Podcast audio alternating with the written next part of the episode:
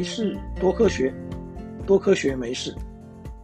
欢迎来到科学大白话的节目，我是大头丁。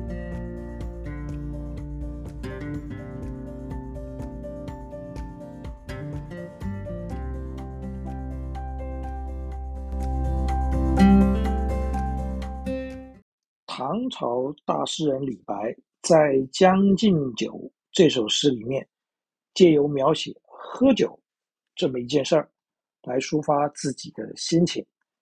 这首诗是如此的有名，以至于在台湾的某一间中式餐厅的每一家连锁店，都可以看到几乎印满整面墙的这首诗。这一集的节目，我们就来聊一聊有关于酒。以及啤酒的一些小知识。酿酒啊，也就是酒的制造，主要是通过将含有淀粉的谷物或水果浸泡在水里，通过发酵的过程产生酒精，也就是产生乙醇和其他有机物质的过程。在科学的定义上，发酵的意思。就是透过生物体造成有机物分解的过程。以红酒作为例子，就是用酵母这一种生物体，把葡萄里头的糖分转换成酒精饮料。最早可能在西元前一万年的古埃及和古希腊，人类就已经发展出生产酒的技术。至于在中国，则传说是由夏朝的杜康发明了酒，所以在中国酿酒这个行业会祭拜杜康作为祖师爷。在三国，曹操的诗《短歌行》里有这么一句：“何以解忧，唯有杜康。”意思是说，想要排解忧愁，只有靠喝酒。才可以解脱。当然，我们都知道，适量的酒有助于放松心情，在寒冷的天气里暖暖身体，或者是促进人与人之间的交流等作用。但是，过量的饮用却是一件损人害己的事儿。原因是，酒精进入人体后，会先由一种叫做乙醇去氢酶的化学物质。代谢成乙醛，再由乙醛去氢酶代谢成醋酸。如果基因因为缺损而缺乏乙醛去氢酶这种酶，就会导致乙醛无法代谢而累积在体内。除了造成脸红、心跳加快、宿醉等症状，也就是所谓的酒精不耐症之外，跟喝酒有关的乙醛。也被世界卫生组织 （WHO） 列为第一级致癌物，和喉部或颈部的癌症大有关系。乙醛去氢酶缺乏症是一种常发生在亚洲人身上的基因突变。根据研究，台湾人约每两个人中就有一个人有这种基因缺损，盛行率居世界之冠。所以说，喝酒这件事儿，小酌一番，怡情怡性可以，但过量了，我们的身体将无法在短时间内去化累积的乙醛，而导致容易喝醉误事，甚至损害自己的身体。从人类发明酒以来，假酒就一直是一个问题。前面提到，酒精又称为乙醇。而比乙醇更便宜，但毒性更大的甲醇，则是假酒的主要成分。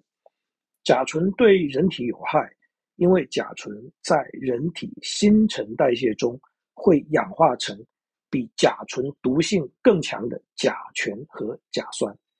饮用含有甲醇的酒，可能导致失明、肝病，甚至死亡。误饮四 CC 以上。就会出现中毒的症状，超过十 CC 就可能因为对视神经的永久性破坏而失明，三十 cc 以上就能导致死亡。西元两千年左右，宜兰的某位陈姓男子就制造了假米酒，结果一共造成了八个人的死亡。假酒在外观上跟真的酒其实没有差异，一般人很难分辨得出来。所以，避免毒酒上身的方法，还是别乱喝私酿或来源不明的酒，也不要贪小便宜。在购买前，要注意瓶上标签字样和图案是不是清晰，瓶子封口是不是有确实封好等这些细节。说到了啤酒，很多人都爱喝，例如美国的开国元勋班杰明·富兰克林就是。他曾经说：“啤酒证明了上帝爱我们，希望我们快乐。”世界上第一部消费者保护法，就是为了保证啤酒的纯度而诞生的。西元一五一六年，德国颁布了。纯酒法令规定，啤酒只能用大麦、啤酒花跟水酿造。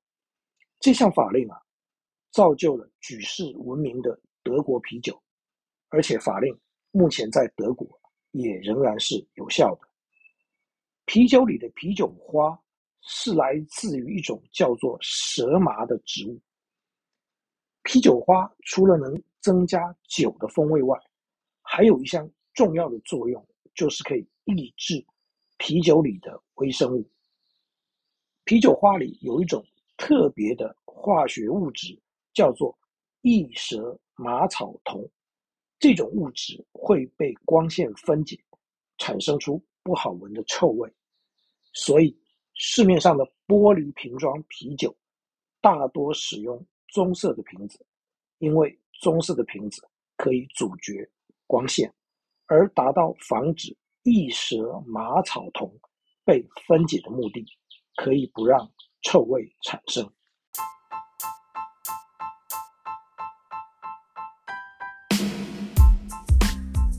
呼儿将出换美酒，与尔同销万古愁。这是李白《将进酒》这首诗的最后两句。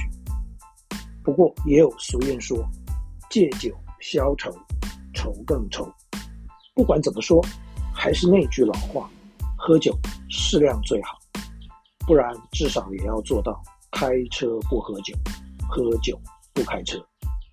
亲爱的朋友，在您听完这一集节目后，如果对这个主题有任何心得或想法，大头钉竭诚的欢迎您跟我分享，也希望您能对这个节目给予鼓励。